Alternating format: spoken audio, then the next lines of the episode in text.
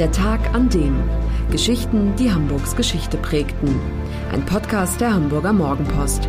Gelesen vom Autor Olaf Funder. Der 25. Februar 1947, der Tag, an dem Hamburg zu Eis erstarrte, die Temperaturen fielen bis auf minus 25 Grad.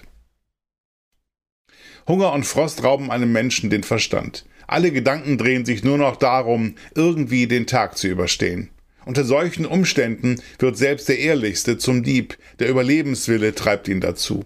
Vor 75 Jahren hat der weiße Tod die Stadt im Griff. Zeitzeugen sprechen von Todeskälte. Ein Winter mit Temperaturen von bis zu minus 25 Grad. Eine Katastrophe in einer Stadt, die nur noch aus Trümmern besteht. Unglaubliche Szenen spielten sich damals in Hamburg ab. Menschen verfeuerten ihr Mobiliar, um nicht zu erfrieren. Sie zogen in ihrer Not in die Grünanlagen, fällten Bäume und machten Parkbänke zu Kleinholz, um etwas Brennbares für den Ofen zu haben. Männer, Frauen und Kinder schlichen nachts an Bahngleisen herum in der Hoffnung, auf einen Kohlenzug aufspringen und den Rucksack voll machen zu können. Sie machten Jagd auf Hunde und Katzen, auch Alsterschwäne und Ratten wurden verzehrt. Der Winter 1946-47 war die Hölle. Es war der kälteste seit Beginn der Wetteraufzeichnung. Das galt für ganz Europa, aber zerstörte Großstädte wie Hamburg traf es mit doppelter Wucht.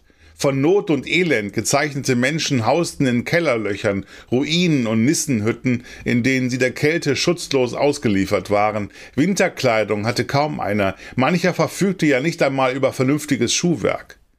In drei Wellen erreichte der Frost die Hansestadt.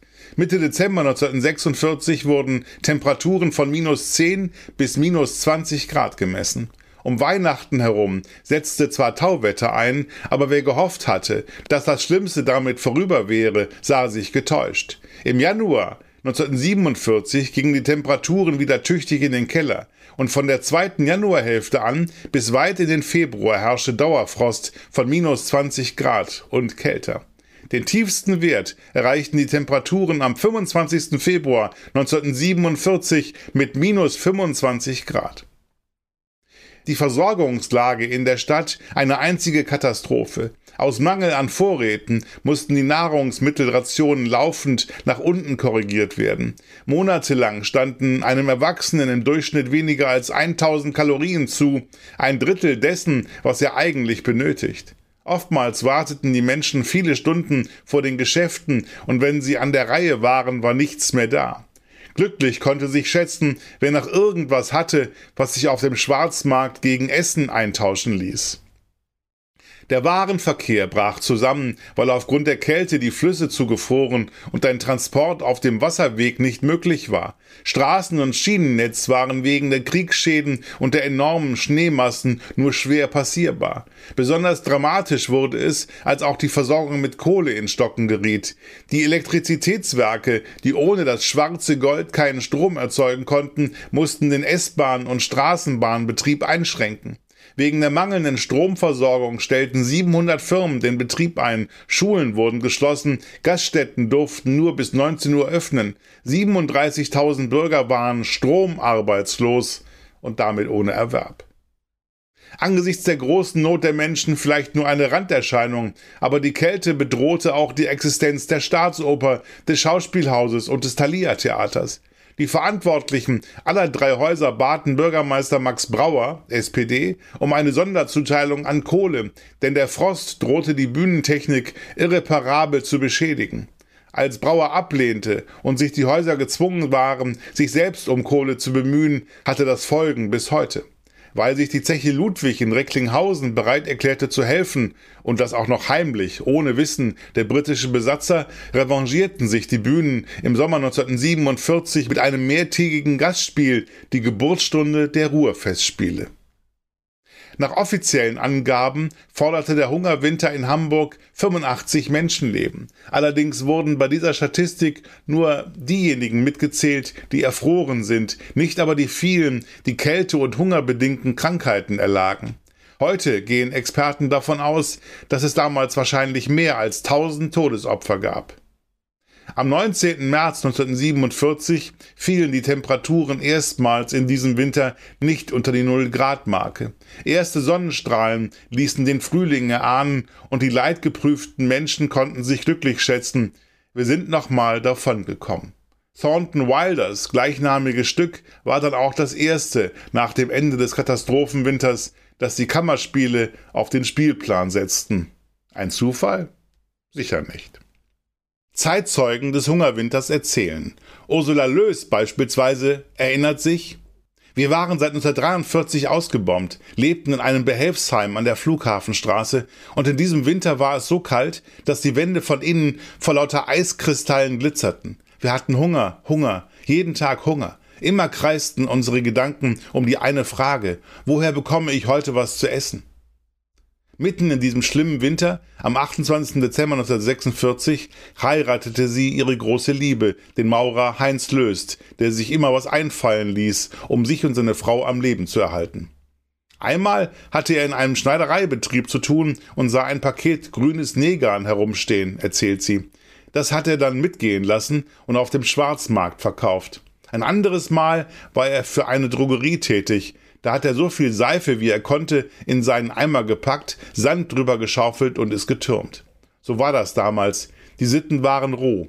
Wer überleben wollte, wurde zum Dieb. Zeitzeuge Friedrich Koch aus Harburg war 1946 16 Jahre alt und fast jede Nacht unterwegs, um irgendwo Brennmaterial zu organisieren. Einmal war ich gerade dabei, Kohlen in meinen Sack zu packen, als der Zug plötzlich anfuhr und erst auf der Veddel hielt er wieder an. Bei Eis und Schnee musste ich den ganzen Weg zurücklaufen mit dem schweren Sack auf dem Rücken. Ein anderes Mal bin ich auf der Flucht vor der Polizei nachts in einen Graben gesprungen. Ich lag da und wunderte mich, warum es plötzlich so stank, bis ich bemerkt habe, dass ich in einem Haufen Mist saß. Hätte mich die Polizei erwischt, ich glaube, die hätten mich sofort wieder laufen lassen. Die Zeitzeugin Helga Bischoff erzählt, ich war damals 20 Jahre alt, arbeitete als Tänzerin am Flora-Theater im Schanzenviertel und während der Vorstellung war es bitterkalt im Zuschauerraum. Wir hatten ja so gut wie kein Brennmaterial. Es gab einfach nichts. Deshalb zahlten unsere Zuschauer damals auch nicht mit Geld, sondern mit einem Eintrittsbrikett. Und nach Ende der Vorstellung wurden wir vom Publikum nicht etwa mit Blumen beschenkt, sondern mit Butter, Käse und Brot. Darüber waren wir glücklich, kann ich Ihnen sagen, denn uns allen knurrten ja so die Mägen. Zeitzeuge Ralf Zander erzählt, mit meinen zehn Jahren fühlte ich mich schon manns genug, am Rangierberg in Rothenburgs Ort Kohlen zu klauen. Mit meinem Freund Wilhelm schlenderte ich langsam die Billhorner Kanalstraße entlang. Links der Bahndamm, rechts nichts als Trümmerberge. Wilhelm fragte mich, sag mal, was machen wir, wenn tatsächlich ein Kohlenzug kommt? In diesem Augenblick ertönte eine Stimme aus den Trümmern. Ey, ihr Arschgeigen, haut ab oder geht in Deckung, aber schnell. Die Trümmer lebten. Wir sahen ein Dutzend Männer und Jugendliche in ausgebrannten Autowracks und Trümmernischen, die alle das Bahngelände beobachteten. Zehn Minuten später eine laute Stimme. Achtung, er kommt! Ich gebe das Zeichen! Kaum dass das Zischen der langsam rückwärts an den Rangierberg fahrenden Lok zu hören war, kam der Schrei. Jetzt! Mit der Behendigkeit eines Affen schwang ich mich über das Trittbrett den Waggon hoch, um meinen Sack zu füllen. Fast täglich zog Ralf Zander los und wurde zum Meisterdieb. Nach und nach schärften sich meine Sinne. Ich konnte schnuppern, ob sich auf einem Waggon Briketts, Bunkerkohle, Nusskohle, Koks oder Schmiedekohle befand.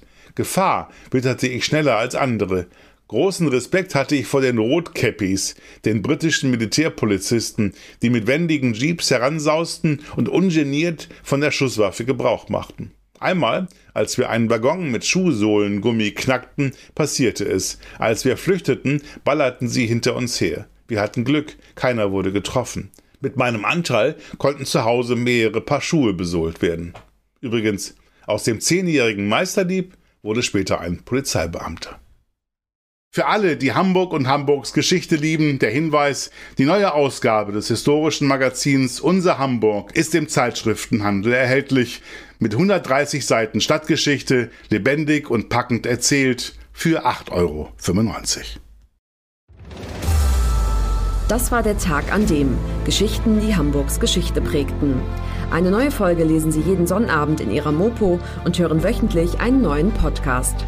Noch mehr Historisches aus Hamburg, wie zum Beispiel das Buch zu dieser Serie oder die Magazine Unser Hamburg, finden Sie auch online in unserem Mopo-Shop unter www.mopo-shop.de.